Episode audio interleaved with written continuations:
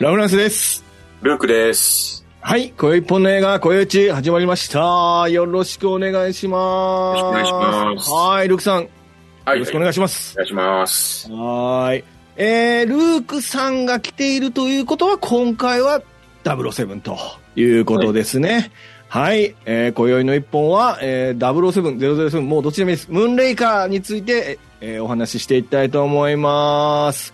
はい。えー、ネタバレありの番組ですのでね、気になる方は映画を見てからご覧くださいということで、まあ今回も、えー、いつもの通りですね、定番設定編と見どころ編の2本に分けて、えーお話ししていきたいので、あのーそうですね、定番設定編はね、ほとんどネタバレというか、もうボンドの、こう、おなんていうんですか、お決まり事みたいなことばっか話してるだけなので、はい。あの、前半だけ聞いて、映画見て、後半の見どころを見てもらうっていうのが一番、うん。見方としては正しいと。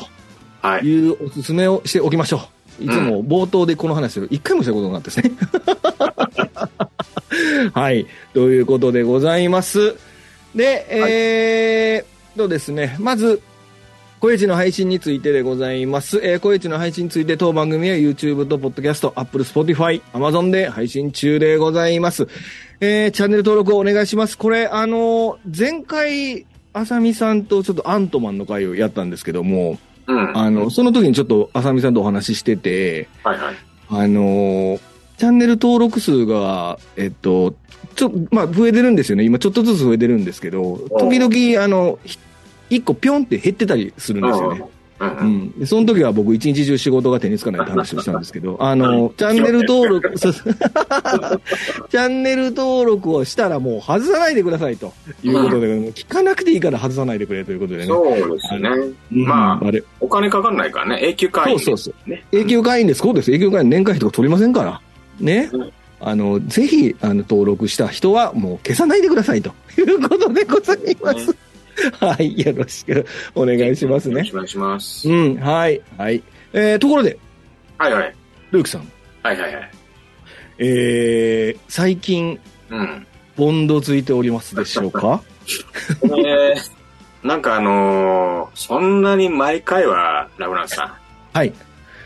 そんなにないんだけど、はいはいはい。あのー、まあ、ところでさ、はい。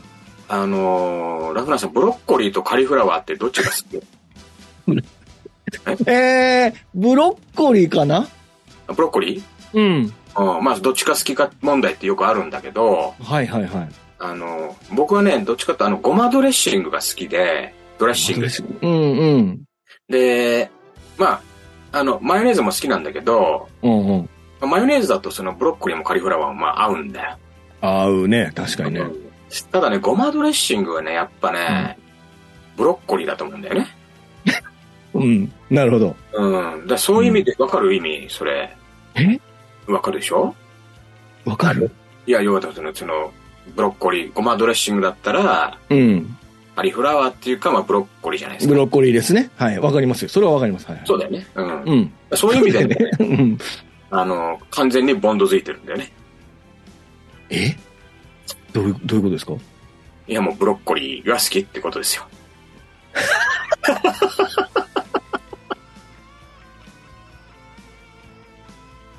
ちょっと待ってくださいね。これはちょっと問題ですかね。これはちょっと物言いですか今 日の、ボンド付いてる話っていうのは。いや、あの、あブね、ロッコリうん、ーって名最前近を。思うんだけど、うんうん。あの、やっぱね、そのう、んなんていうかな、あの、ダジャレコーナーみたいになっちゃってるんだ よね。なってるな、確かにな。うん。だからちょっとそこに一石を投じるといそうですね。あ、アプローチを変えたと。う。うん。で、まあほら、ああれはの、アルバート・ブロッコリーのおじさんがあさ、あそうですね。はいアメリカにこう輸入したという有名な話があるじゃないですか。そうです、そうです。はい。最初にね、輸入して広まったっていうね。はいはいはいはいはい、はまあ、その、ちょっとそういうところも絡めつつ、 い。うん。まあ、やっぱりね、あの、ブロッコリーなの、カリフラワーなのっていう議論っていうのはもう、なんだろう、1960年代ぐらいからもうあるわけですあ、そうなんですか。 知らんけど。なるほどね。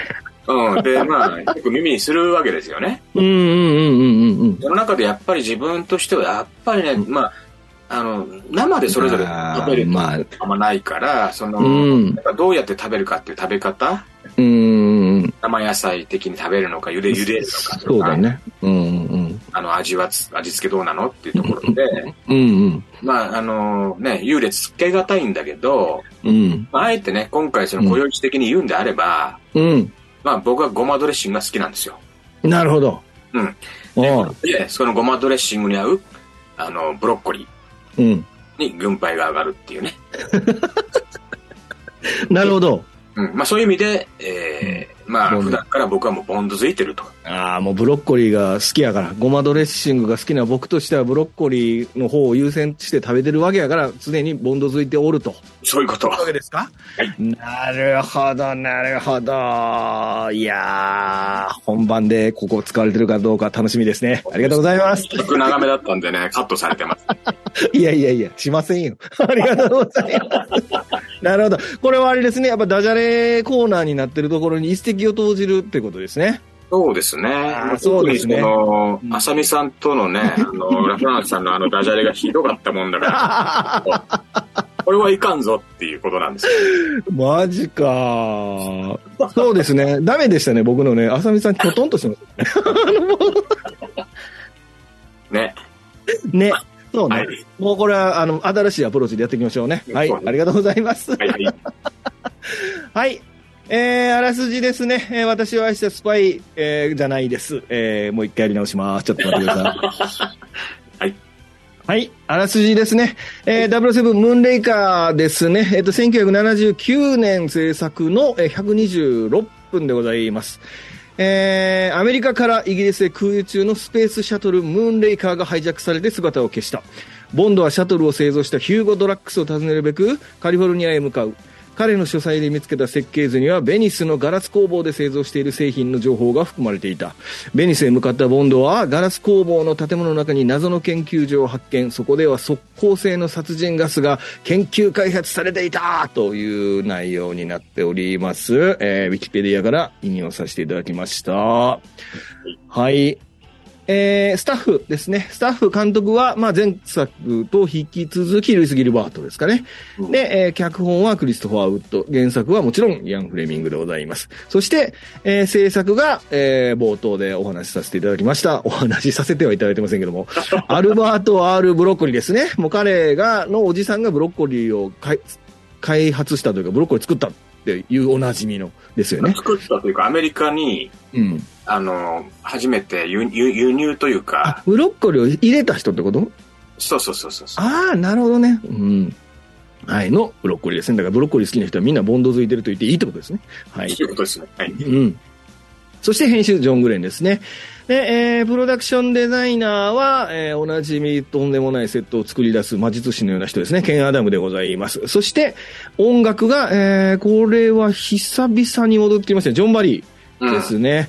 久々じゃないか。えっと、前回は、えっと、はマービン・ハムリッシュでしたけども、今回はジョン、ジョン・バリーがまた戻ってきたということでございますね。でそして主題歌は、シャーリー・バッシーのムーンレイカーということで、えー、シャーリー・バッシー、ムーンレイカーはちょっと後でお話ししましょうね。はい。で、メインタイトルデザインはモーリス・ビンダーでございます。はい。はい。プロダクションノートでございます。えっ、と、1979年の映画の世界興行成績において2億1030万ドルとシリシリーズ最高額更新して、8年ぶりに1位に返り咲いたそうですね。8年間1位になれなかったってことです ね。で、 逆に言うとね。で、当時、79年ですね、2位、この当時の2位はエイリアンだそうです。で、3位がロッキー2。おおそして4位が、スタートレックですね。この1作目のスタートレック。はい。僕が見な、 僕が見ないでいいって言ってる1作目のスタートレックですね、4位はね。はい。 で、えー特撮を担当したのは、えーとサンダーバード等を手掛けた特殊効果監督のデレック・メディングスでございますね。はいで、えーこれですね、まあ一方、えっ、と、ゼロ007は二度死ぬ。二度死ぬで特殊効果を担当したジョン・ステアーズという人は、実はスター・ウォーズの方に参加しておりまして。で、これでアカデミー視覚効果賞を受賞したそうですね。で、えーメイリングスはフィルムを巻き戻し、重ね撮りを繰り返すという音な、昔ながらの、えー手法で宇宙空間での迫力ある戦闘シーンを作り上げて、まあ、本作も同賞にノミネートされたが受賞を逃したということで、あのーまあ、岸くもスター・ウォーズとムーンレ、00シリーズを同じ、えっと、特殊効果をしている人たちのなんかして、新旧スタッフ対決みたいになってたというね。裏話があるそうですよ。そうですうんね。うんうんうんうんうん。はい。ありますかなんか大丈夫ですかここは。まあそうですね。えっと、スペースシャトルが出てきたはい。話なんですけど、で打ち合わせがこう2年後、あ打ち上げか、初の打ち上げが1981年。うん。だからその、スペースシャトル自体が、その映画に登場した初めての作品なんですよ、ああ、そうですよね。うんうんうん。だからうんで、やっぱりその、特殊効果を使って、すごく正確に、いろいろ調べ上げて、うん。あのまあちょっとね、あの、高等向けし、室内で打ち上げるっていうね、とんでもないですけうど、んうんうんうんまあでも、あの、その当時スペースシャトルっていうものが本当に飛ぶ前にこのね、これをやってうん。うロケるんうん。すごいなと。そうでで、すよね。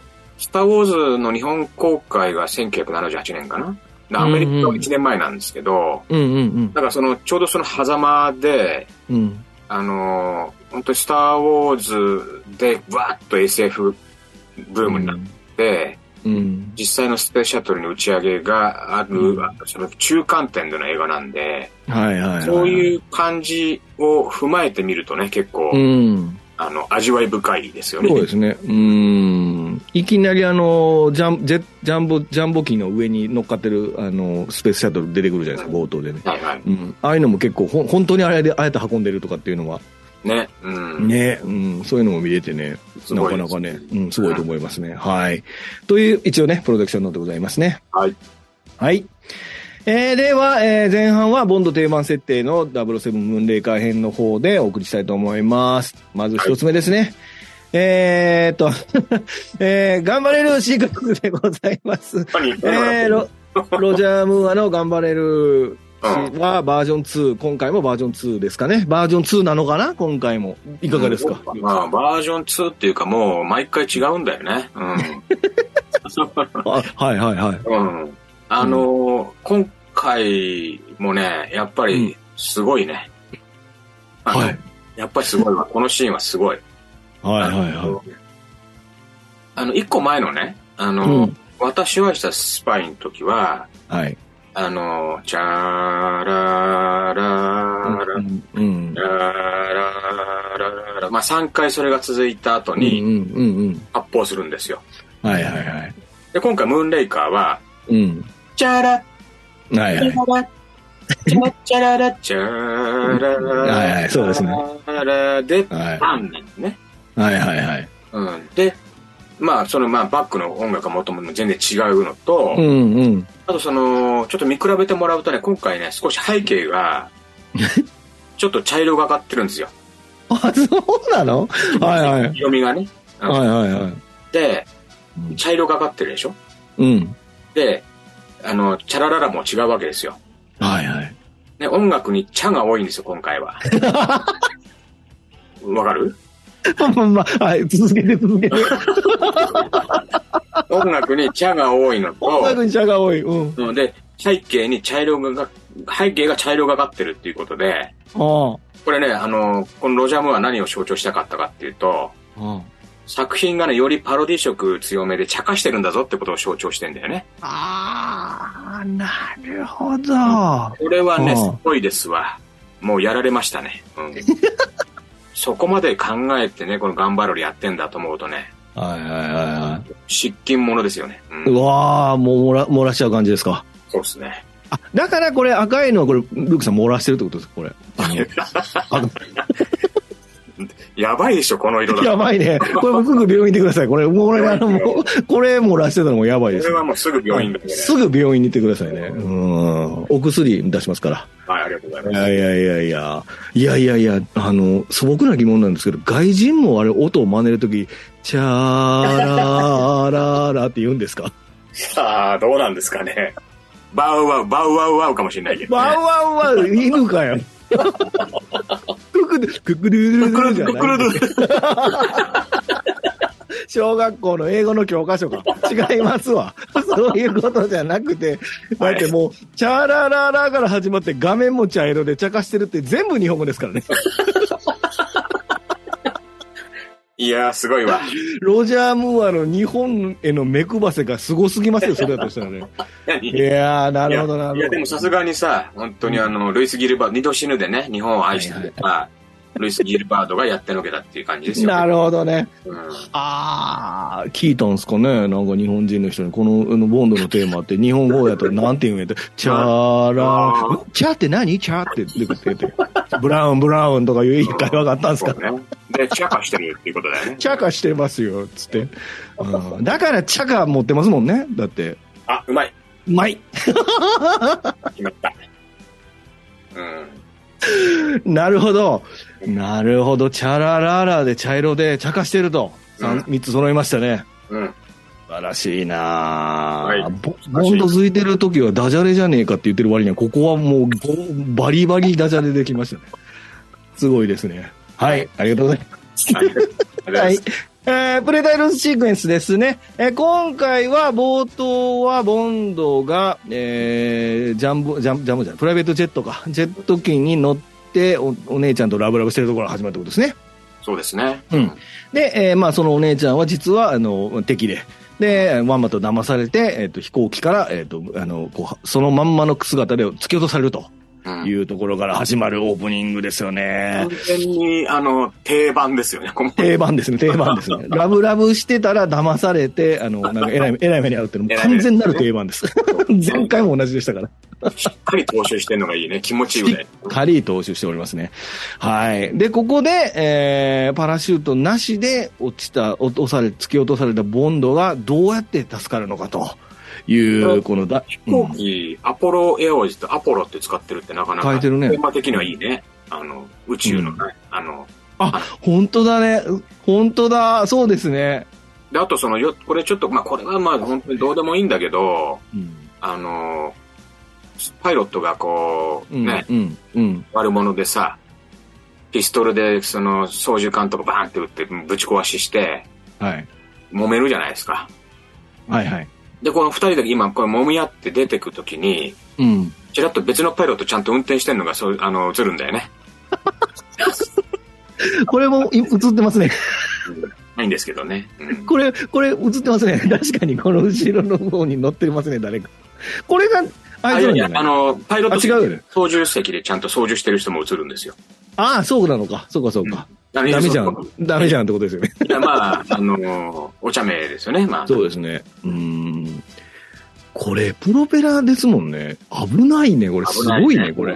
うーん。まあ、そこからボンドが落ちるわけですね。まあ、これの、まあ、大迫力の実写スカイダイビングアクションというところから始まるということですねなる。ほはい。で、えースカイダイビングシーンですね。これ、あの、ロロジャー・モアのボンド映画でのスカイアクションは今回が初めてじゃないかな。多分。そうですあね。ー前回は、えっと、まあ、前回も飛んではいますけども、まあ、飛んでるか、一緒か。 飛んで、さらに高度が高いところですね。うん。で、えーまあ、この冒頭のですね、えっと、墜落するジェット機からのスカイダイビングシーンというのは、まあ、あの、まあ、当時ですから、当然これ全部自社で撮っとると。はいはいと。いうことですね。で、えーパラシュート効果にかけて世界一とされる名人を集めて、えーまあ、5週間かけて92回飛び降りたと。うん飛び降りて撮影したらしいですね。これ一回な撮影で1分しか撮れないからそうそう、1回あたりの撮影で1分ぐらいしか撮れなくて、それをだから92回飛んで作ったっていう、すごいシーンですよ、これ。すごいよねう。ーん。で、まあ、この制作チームは実験段階のプラスチック製のパナビジョンレンズを装着したチタニウムカメラをヘルメットに装着して、まあ、シリーズ屈指の完成度を誇る名シーンの一つを作り上げたというような、えーなことを書いておりましたのを調べましたね。ですね うん。だそうですね。うんこれあ、のーその、まず2回その追跡シーンがあって、うん。あのーさっき言ったそのパイロットがうんパラシュートをつけてて、ボンドがつけてないから、はいはいはそれを奪いに行くっていう時に、い。うん。あの、こう、向かう時のね、戦う律。ん。うん。とはいはいはい。で、2回目が今度、ジョーズが、あの、はいはいはいはいはい。向かっていく時の戦律と、まあう、んうこん。れ同じなんだけど、ちょっとこうんの、不気味さがちゃんとこう、上手なそうね。演出されてるっていうのは、すごくうこんう、鳥肌もののシーンですようね。ーんこの旋律の使い方がうまいのは、これ、だから、えっと、必ず、こう、序盤からかかるときって、チャーンツ、チャランツ、チャラうン、んチャランってあるじゃないですか。で、なんか、ドンって展開があった時に、必ず、ダラッダラーから始まるじゃないですか。これ、この音楽の入れ方がね、大好きなんですよね。すごいいいよね。いいよ、いい。本当に、チ後のャラ話ッチャラのところでアクションが起こるから。うん。あの後の話でさ、その船の話の時も多分出てくると思うけど、うんうんこうん。の、えー、れーれーれーが、まあ、アップテンポの時も、この空中はちょっとね、アップテンポで、うんうんうん。ちょっとこう、不気味な時にこうスローでたら流してだから、なる流す。うんやっぱこの辺はそう耳に残るし、うん。素晴らしいです。素晴らしいよ、これは。まあ、なんか、まあ、これは、あの、ジョン・バリー独特の演出なんだと思うんですけどね。そううですねんうん。これは素晴らしい。いやね、これ、まあ、音楽も素晴らしいですか。あの、これも、オチも最後ですか、このええオープニングのプレタイトルはね、ジョーズとのやりとりはね。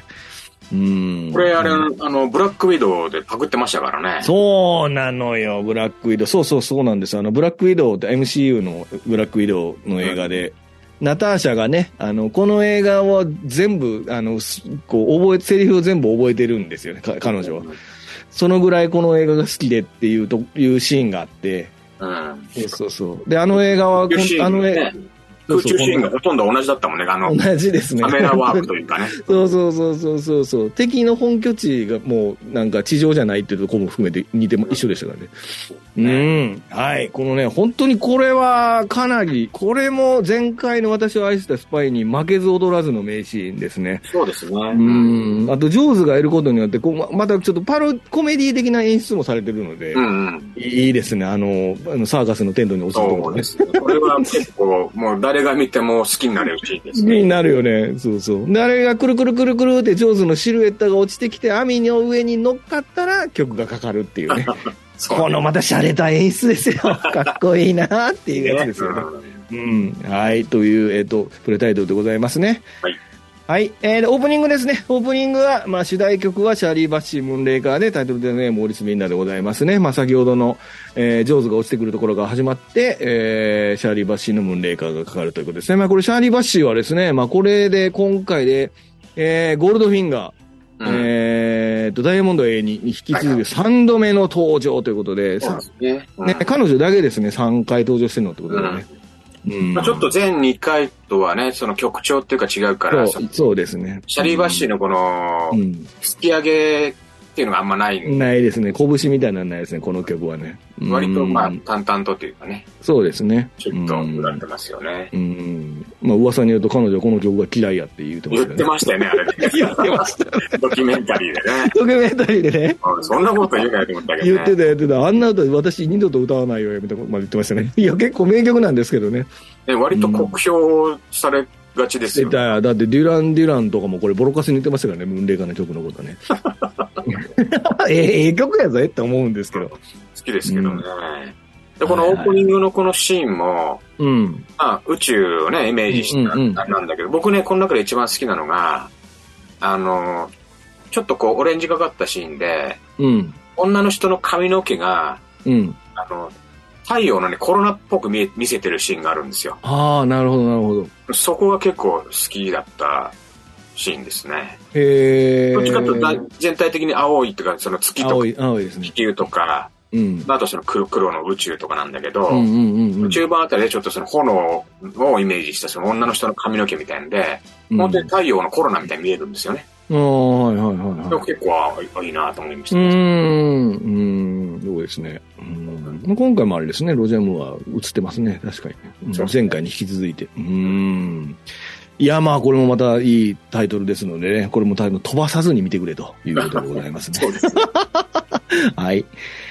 えー、ロケ地でございます。ロケ地、今回は、えー結構盛りだくさんっていうか、まあ、わかりやすい観光地が多かったですかね。まあ、カリフォルニアと、えーベイタリアのベニス、そして、えーブラジルのリオデジャネイロと、あとは宇宙ということになっており ます。ロケ地かって話そうですけどねも。。宇宙はともかくとして、うん。やっぱりその、今回も世界旅行をさせてくれるね。させてくれますね。うんいいそれは本当にななんんかかももう、う、アメリカなんてヨーロッパね。そうそうそう。もう今回についてはほんまに旅行行きたいんちゃうんかっていうぐらいのあの理屈ですもんね。 あの、ねねえ、ガラス作ってる からベニスとか、えってなりますもんね。だってね。なんか、いいよね。うん。ゴージャスですよ。うん、うん、イグアスの宇宙時とのか、い来ろるいからろもうゴージャスってゴージャス宇です。宙もゴージャス走行してますからね。 もう宇宙まで行ってますから、ロケ地はね。今はこいれ。できるの前澤さんぐらいしかいないもんね、こ れね。そうですね。うん、確かにね。うんはい、ロケ地はね、まあ豪華なロケ地でございますね。うんはい。そして、えー豪華なタイアップということで、はいはいまあこれルークさんですね。はい。いや、うん今回、やっぱりその、まあ、毎回ね、あの、ある程度コラボはあるんだけど、うん。その、 あの、みちみちで、あの、普通に看板出てくるシーンとあかね。あ、出てくる。うん。うん。まあ、セブンラップなんかもかなり相当出てたね何回もね、うんこすりまくってたじゃないで すか。確かに。うんで、あの、なんか、シャンパンもね、あのうん、昨日やってた以降、うんボランジェになってうん、うん。まあ、最後のね、あの、ちょっと悪者の感動シーンにも出てきますけど、出てきますね。うん、あとまあ、ね、クリスチャン・ディオールのその香水がね、火炎放射でバーって出てきたりとあか、あ、そうか。あれもだいぶになるわけか。はいはいはいはい。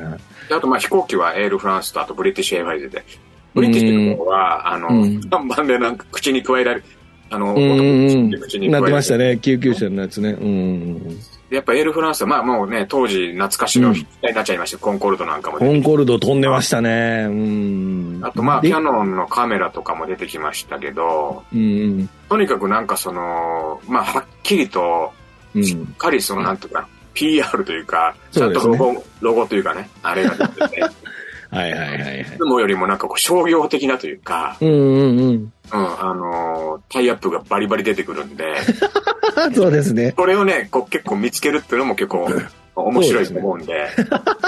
なかなか通な見方ですけど、それね。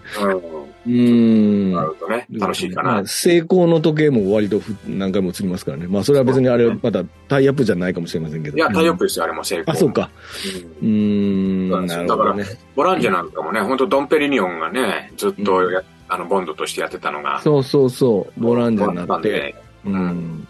69年なら合格とか言ってましたね。で、その、やっぱ最後のシーンで感動的に使われるんでね。うーん。これもなんか 最後のシーン、あれ、感動、まあ感動的 か。確かにな。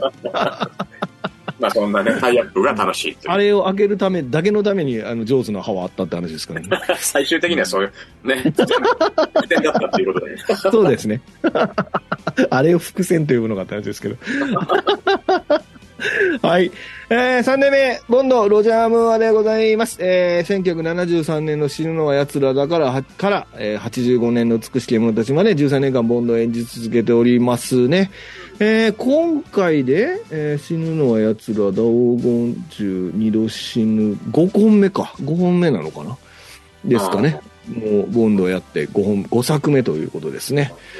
もうそろそろ、あ、もうこの時点でショーン・コネリーは抜いたんじゃないですかもしかしたら。3、4、あー抜いてないな。5本だ。ど一緒か。えーっと、サンダーボールでダイヤモンドやから、一緒か。うんそう ですそのね。は時に52歳ってことは、いはい。ややっとだんだん俺に追いついてきたよね。そのもうちょっと。 そうですね。うん。よく見たら、んだ似た似たような年頃の顔、今並んでますからね。だどっちかっていうとね、あの、チャンに俺似てるんだけど、まあ後からに似てるか 悔もしれ悔んしいけど、チャンに似てるんだよね。ちゃんに似てるかもしれませんね。うんまあ、まあいい ですわ。まあいいか。そうですね。もう今年この当時52歳のロジャー・ムーアでございますね。はい。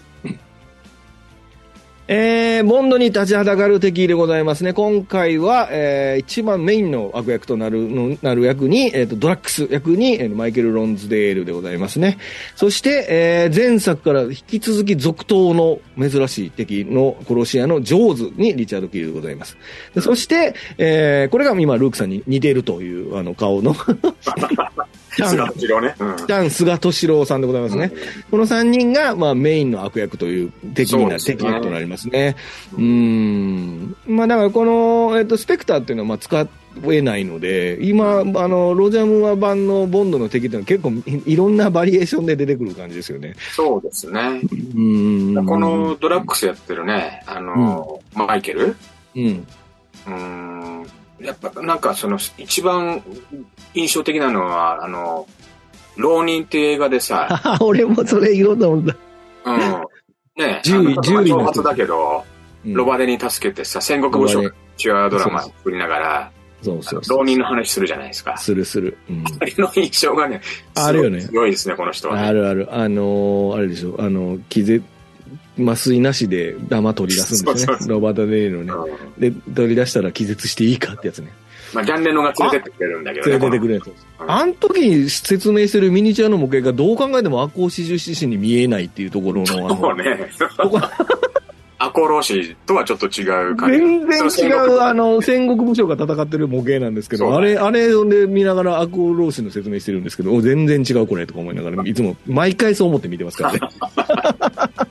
いやいや、あの、浪人、もうめっちゃ最高ですからね。いいですよ見てねくださ。いうんまあ、このなんかこうマイケル、この人フフランス人だから、うんそのミカエルとかね、あの、うんえ英語圏でマイケルだけど、もともうとんあ、ミそシェル、うか。なんか、あの、調べるとね、ミシェル、ミシェルって出てくるよね、ミシェル・ロッテールって出てくるから、あれと思って、うん。うん。あ、そっか、その国名で、ね、その英語圏とかのフランスうんうんうん地域方そうがですねそういうのってかっこよくないなんか、おうじゃあ、ルークも、リュックとかト。リックっていう本名じゃないからあれなんだけど。まあ、ちょっと憧れますよね。いいっすでもあれ、ほら、よく海外によく行く方って、海外、海外用に、はいはい。なんか、そうあそのう順順一やったらジョニーとかさ、うん。だからそれやがるじゃない僕はルークなんですけど、全然どこも引っかかってませんよ、だってその、あの引っかかってない本名からは。うん。うんまあそだかう、勝手につけただけなんですけらど。僕やったら何になるのそれやったら何、うん、な何がいいかね。うん、シルベスターですかまあ、いいん、それがいいんだったら、だからスライですかね。うんシュワルツ、シュワルツが、シュワルツ。シュワルツだとなんかこう、学者みたいなんだよな。かっこいいじゃんうね。んかっこいいね、確かにね。うんいいよ。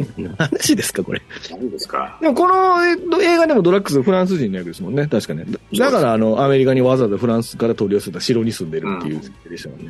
ね、税関が許したら、エッフェル塔まで来ちゃってたってところ、ねそうそうそうそう、エッフェル塔買ったけど持ってかれんかったっつ って。うんっそうね、そうだよ。前澤さんしか無理だって、そんな。ていうか、あのフランス帰れやと思いました、あれ。あの話見てて。はいはいはい。まあ、あとはジョーズ。まあ、ジョーズは前回と続投まであ、ね。上手ね。うん相変わらずね。まあ、後でちょっといっぱい、あの後半でも話してね。はいはい。あとは、まあ、チャンですか。このチャンもがう菅敏ね、郎。うん。いや、びっくりした。あのー、もう本当に幼少期の僕にそっくりなんですよね。こんな悪そうな顔してるんです か幼少期の 僕。もうすぐ重力を上げたりする。かなり目力強いですからね、この人。目力強いね、この人。うんうんなんか合気合気道の先生らしいですよね。あ、そうらしいですね。うーん。そういえばこの人、日本人じゃないですか、彼、これ。うん。なんで役名ちゃんやねんって思いましたけど。 もうごっちゃになっとるやんっていう。まあ今回でもその、なんと、ジョーズがね、あのー、まあ、ドラッグス・ジョーズに負けない、その、活躍ですよね、その。そうです、そうです。本当そうですよ。うん。私会えたスパイでもほら、タコ坊主みたいなの出てきたじゃないですか。出てきた、出てきた。うんジョジョーズの雲のさ。であれ は結構、はいはい。あっさりやられて、あっさりですけどね。ううんん。。今回、チャンはかなり頑張ったよね。頑張ってましたよ。まあ、だから、ちゃんの後釜で上手来るわけですからね。そうだよね。そうそうそうそう、そうですよ。なので、ちゃんのはなかなかいいキャラですよ。なんかこの、いつも着物、着ま、着物着てて。ねただちょっと一個わかんないのは、その本当に、決死の戦いの時に完全、うん完全な状態の、あの、剣道の格好してや戦ってくるっていうね、戦ってるよね。うん。市内で絶対殺せないでしょ、相 手を。いや、もうだからな、な、殴り殺すんじゃないですか。最後、最後、あの、お面、うん剣道の面が邪魔になって取って ましたね。な、と出ましたね。なんでつけてたんやったら。見えてか、あい、見えづらいシーンもちゃんと入ってそうそうそう、うん。あと、相手別に、あの、市内持ってるわけじゃないんだから、いらんやろ、面って思いました けど、ね。完全防具で市内でそう来でするかと思って、もうなんか、あの、プロ、うんプロ根性を感じましたね、殺しそうですね。ね。うん。まあ、やるときはちゃんと、あの、清掃でやるってことですよね。 そうなんですね。うん、そうだと思います まあ、よ。ちゃんだけど。まあ、ちゃんだけどね。なんでちゃんやのに柔道や ねん。柔道で剣道やねんってことですもんね。そうねまるで意味不明ってことですね。いやこれかなり好きなキャラですね。う んいや、俺も好きですよ。でもこれ本当にムーンレイカー見るたんびに、あ、ちゃんっておったなと思い出すキャラですよね。本当そう だよね。そうなのなんかこれ、映画見てないとすぐ忘れんねんけど、忘見れるるとよすねぐ強烈な印象が残るんです、この人ね。そうね。あの、ふてぶてしいじゃないですか。あの、重力装置かなんか、テストかなんあーそうだかよで、ね失敗した時のさ、うう。んーんって顔するじゃないですか。ね、ああのの、こいつっていう。うんあの悪者がその機械いじって、その、ボンドをさ、やろうとするのも結構定番だね、ほんとね。そうそうそう。だからあれですよ、あの、マッサージ機以来の、あの、もう、 やめてくれのパターンね。 今回も見れますから。 はい、というね、えー今回もバラエティに富んだ敵が現れるということでございますね。はい。で、えーそして美しきボンドガールたちということで、今回はボンドガールは、ちまあ、ちょっとありますけど、2名ですね。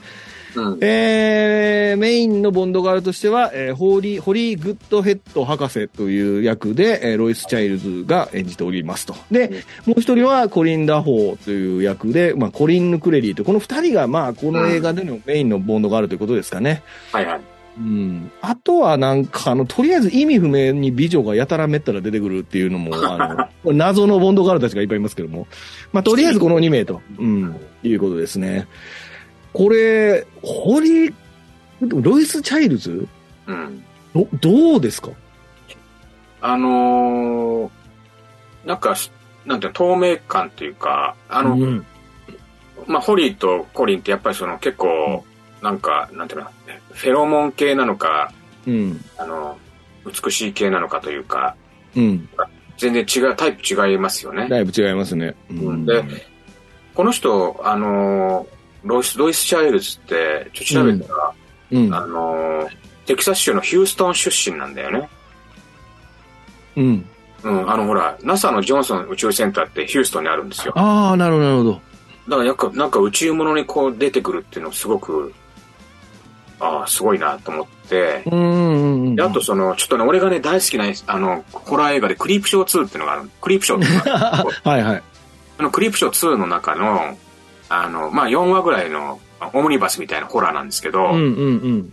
3話目に出てくるんですよ、この人。まあ、ちょっと、へー年取ったからなんですけど、おうおうおうひき逃げ、車でひき逃げを起こして、その不倫をしてて、その帰りにね、ひき逃げを起こして、で、その引いたやつが化け物みたいになってずっと追っかけてきて、最後殺されちゃうんですけど、はい、はい、はい。あの、 車の中でね、ずーっと独り言を言いまくってるんです よね、この人。へえ、怖っ。で、最後死んじゃうんでですけど、なんかそっか、うんうん結構面白いから、この人ね、あの、見て好きになったら、ぜひそっちも見てほしいなと思います。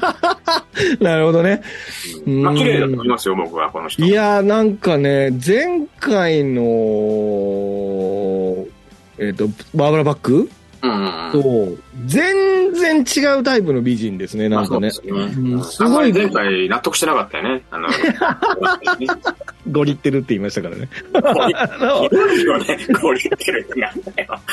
だって、なんかゴリってたと思ったんですもん。で、綺麗な人なんですよ、綺麗な人なんです。いや、うんなん、あの、こ まのあ、二人やっぱ、違うよ。うんあの、おっしゃる通り、こう、セクシーな感じないんですよね、かこの二人ってね。なんかね、そうねなんか珍しいですよ。あの、ボンドが好きそうな女。もう一人、リオで出会う女性いますけど、あの、工作員の。彼女も完全にエロフェロモン出まくりの人でしたけあまあそうど、ですね。うん、この二人はもう全然、あの、ただ、あれよ、いい今夜の方の、うん、まあコリンヌ・クレリは、うん、あの、王女の物語の主演なんで、うん、あの僕の年代の人たちは、うん。ティーネイジャーの頃にかなりお世話になってる人なあんです、。お世話になって、あ、なるほどね。うんああのーじゃあ、セクシー系なのね。かなりセクシー。おっぱい出たまま食事してます から。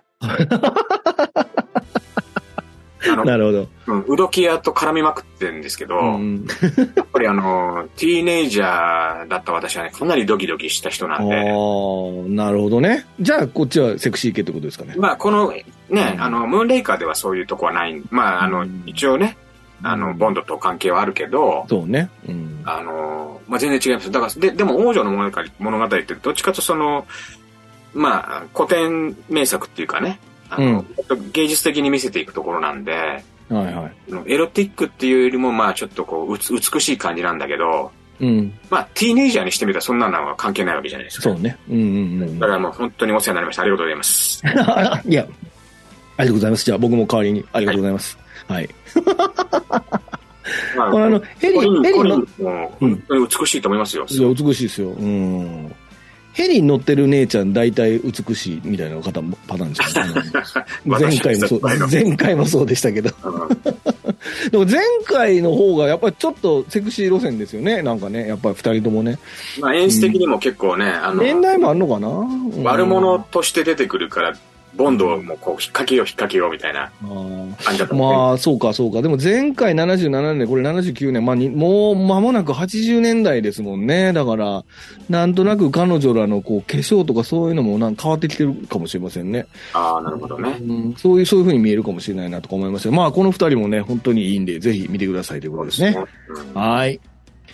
えー、っと、MI6M とボンドのやりとりですね。えー、っとね、もうこの辺の作品からね、ちょっとまたあれなんですけど、この辺のやりと定番設定、僕ら今ずっと前半後半で定番設定とうんうん見どころをやってるじゃないですか。うんまあ、だんだん定番設定のが薄くなってき始めてる気がしてるんですよなるほね。どなんかその、うーん、その M とのやりとり、まあ、今回はあるんですけど、うん M の執務室の話とかね、まあ、これはちょっとこの回を追う、追ってからまたお話ししたいと思うんですけど、まあ、今回は M の執務室に、えまあ、だからひ、あの、あれですよね、あの、スカイダイビングで落ちた後、命からがら助かった後、に、えー、室室に行くと、まあ、あのー大臣と Q がもうそも、もうそこにスタンバイしてて、はいはい。で、もう事件の話を、概要を言ったら、もう早速もう、あの、調べに行けと、ベニスに飛べと、呼ばれるっていう、もう本当にこう指令をする、する、して終わるんですけど、まあそこで、えー、まあ Q がもうすぐに秘密兵器を渡すという、まあ結構コンパクトに話が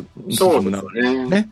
まあ、うんこの執務室も結構ね、バッグがあの本棚になってたりとそうか、そう。うんうんうんちょっとしたその変化がありますね。うんうんうんうん。あとこの M はもうこの後ね、あの、うん撮影の後、そのバーナードリーがなくなっちゃうんで、そうですね。だから遺作、遺作というか、ここれがラストですね、バンド映画。これがもうだから最後、このうんバーナードリーの M はこれが最後なんで、そうですね。よ、バーナードリー、でも今回見直しててすごい良かったですけどね、なんかね。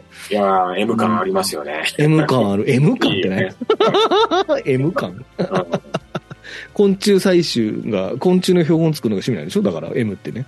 あれ、そう休暇の時が昆虫の標本作ってましたね。そこ、それを、そんなことも僕これ見直して知りましたわ。 そうそうそうそう。はい。というね、えーボンドとやりとりでございますね。でそして、えーまあ、どんどん登場回数が減るマネーベニーということで、マネーベニーももう、よりの絵一切なしですよ。もう、どんどんどんどんとっていう状況になってて。で、まあ、今回は、え2回登場するわけですけども、2回とも、えーそうですね、えーまず、スカイダイビングで、えーパラシュートなしで落ちてえらいことになったんやって、ボンドが言うと、マネーベニーが、まったって顔するっていうやつと。で、その後、あの、なんで、あの、ケーブルカーがで、ケーブルカーから飛び出して、そのチェーンご、チェーン越しに落ち、落ちてきたんやっていう話をしても、まったって顔するっていう、このマネーベニー。いや、もうその2回目はさ、しようと思ったけど、同じ反応されると思って。同じ反応されると思うんだけど、途中でやめちゃうでしょまあいいやっつってね。うんうーん、そうなんですよ。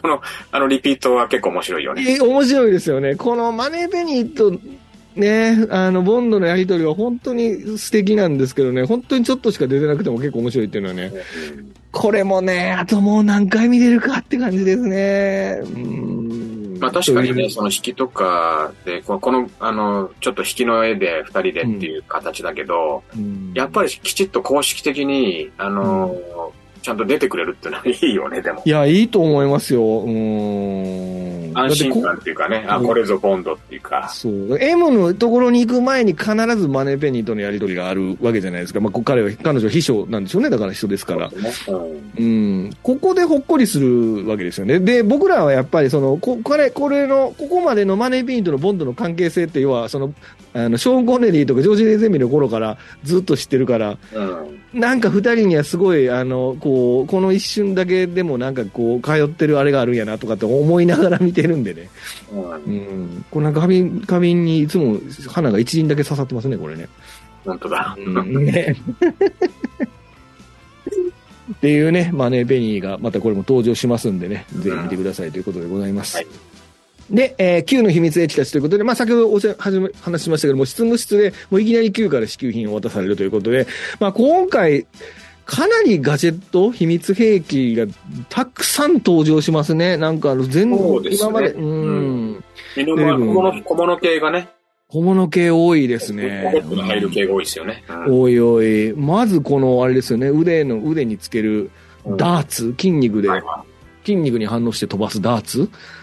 ですよね。これ、すごい良かったですね。これ珍しく、その、なんか大体秘密兵器って一回使ってもう出ない。そうそうそうそうそうそう。結構今回うん活躍しますよね、これね。これはすごい活躍しますね。これが本当に最後のオチまで活躍するから、うん。素晴らしいですね。ねうんあとこの、前も出てきたけど、誰の持ち物かすぐわかるカメラね。そうそうそうそうそう。そうですね。これ落としたらすぐに届きそうなカメラですね。そう。お宅ですよね。ここに007って入れる必要が、ないですよ、まねだ。に俺にはよくわからないけ俺ど。もわかんないですね。うん。まあ、落としただから、なんだろうね。うんダブル O 同士で間違えるんちゃいますお前俺のカメラ持ってったやろとか、いや、ま、6って書いてるやろみたいなわけですよ お前ね、これ7って書いてんねんから、帰ろう帰ろうって、撮ってる写真ちゃうやんけって話になりますあ、よまあ、ちょっと7のやつ絶対中見るなよ、みたいなね。現像すんなって言ったやろみたいな話ですよね。うーん、い何や、をおしもてろいるわ。あと、あの、ドラッグスのやし邸宅で使われるこの金庫の、え、まあ、あの、X 線で見えるあーはいはいはい。タバコ、シガレットケース、うん。うんまあ、前回もシガレットケースでやりましたけど、ボンド、タバコ吸ってんのほぼ見たことないねんけど、いつもシガレットケース持ってますよ ね。なんかこう。お道具なんだね、もうね。そうだね。そうそうそう。これでまあ金庫を開けるんですけどもね。これであの、さっきのコリーのあの、胸のところを覗いて、君の心臓は金色だよと、金でできてるとかっていうジョークを飛ばすっていう。コリーも負けずに18金よとか言ってましたけど、何言うとんねんと思いましたけど、聞いてましたけどね。っていう X 線で、えっ、と、要は中身が、金庫とかの中身が見えるシガレットケースと、まあ、あとはプラスチック爆弾が仕込まれている成功のトゲですよね。うん、前回みたいにチキチキチキチキって電報はもう出てこないですね、今回ね。うん、っていう、あの、あのまあこの頃小なんかこうういん、うデジタルのさ、うんあの時計、デジタルってだけで結構憧れてた時代だから、うん。すごい羨ましかったけどね、この時計とかね。うんああ、確かにね。もうちょいあと大人になってからですからね、ロレックスとかの方がいいとか言い言い始めるの。そうそう、あもう本当の。に、あの、安物でもいいからデジタルの時計にしたくてしょうがなかった頃なんで。うん電卓とかついてる時計とか欲しかったですもんね。あのねあれでかいんだよね、ちょっとね。ていうか何計算すんねん、あれで っていうあれ。という、えー小道具たくさんでございますね。で、そして、まあ、大きいのもありましてですね、あの、まあ、ベニス、まあ、一まあ一番この映画で注目なのは、やっぱり、これも後半にもお話しますけど、やっぱりゴン、ベニスのゴンドラうん。これが大活躍するホバークラフトになるっていうやつですよね。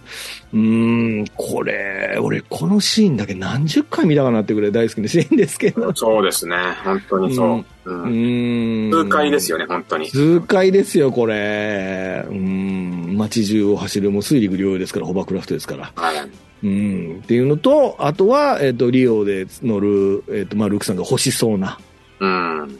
キューボート。まあ、嫌いとか落とす機会はないですけ ど、うんうん。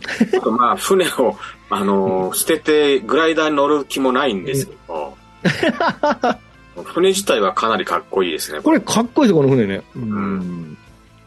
そうですね。いや、これも良かったな。で、まあ、今回ね、まあ一応ガジェットがたくさん出てくるにもかかわらず、えっ、と、前回みたいな、そのロータス、エスプリみたいな、ボンドカーは登場しないという、そうですね、もう珍、しい。あの、水の都とアマゾンと水物ですよね、だから。車で走るとこないですもんね、これ、ほとんどね。うーん、そうですね、というね、あの、ボンドカー、ボンド、ボンドが使う秘密兵器は、てんこ盛りということでございますね。はい。はい。えー、あれそうですね。えー、以上ですかね、前半は。うん、なるほど。うん。ジョーズの話は後半にしましょうか。はい。はい。 ということでございます。えーまあ今回、まあ、ぜまあ、定番設定お話ししましたけども、あのー今までのボンドよりも小ネタがとにかく多い映画ですから、うん。この小ネタの一つ一つを細かく見ていくのが、この映画の楽しみなのかなっていう気もしますよね。うん、なんかそんな気します。この、この映画については特に。うんまあ、ちょっとその、うんなんかね、ショーン・コネリー時代の、その、いわゆる、その硬派部分というか、うんうんうん。なんかそのスパイものっていうところは、まあちょっと置いといて、うんうんうん。あの、本当に娯楽対策というかね、そうですね。家族で見て楽しいみたいな、そうですね。うんうんうんうんうん。まあちょっとエロティックなシーンもありますけど、ありますけどね。うんまあ子供の時そうヒヤ俺、ヒこヤヒれヤ見しせならがれたら時、親どんな顔してたのかなってのはちょっ と、親はだから、あの、ちゃんみたいな顔してるんですから ね。親もちゃん かい。親はこうこうこういう顔だよねちゃ。んの、ちゃんの隣にちゃんが座ってんのかいって。あ そうそうですね。まあ、だから、ちゃんちゃんってことですわ。う わで、俺がちゃんって言うんでしょ、親父 のこと。ああ。それじゃなんていうの、向こうは。 向こうはな。 大五郎って言うんでしょ。だから言うんやろうな、それ。まあいいや。 はい。 まあ、人人ぴっちゃんということでね。ということであの終わりにしましょうか。ということで。 あの、そうですね。まあ、これちょっと定番設定だけ聞いてからでも、ぜひ、あの、楽しんでね。うんこれはまあ、突っ込み、突っ込みどころも楽しみながら見ても面白い映画ですから、見そうてくですねださいということでございますね。はい。えっ、と、それでは後半へ続くということで、えー、こいちの配信は、と、えー YouTube と Podcast、Apple、Spotify、Amazon で配信中ですので、えーぜひ、どの、えー配信でも結構ですね、聞いて、聞いてみてやってくださいということですね。うんで、チャンネル登録は、あの、1回したら絶対に外さないでください。もしくはしてない人は、かな、あの、して、チャンネル登録だけはしてくださいとはいいうことを強くお願いして、えー前半は終わりたいと思います。えーここまでお送りしたのはラフランスと、よくでした。はい、ありがとうございました。ありがとうございす。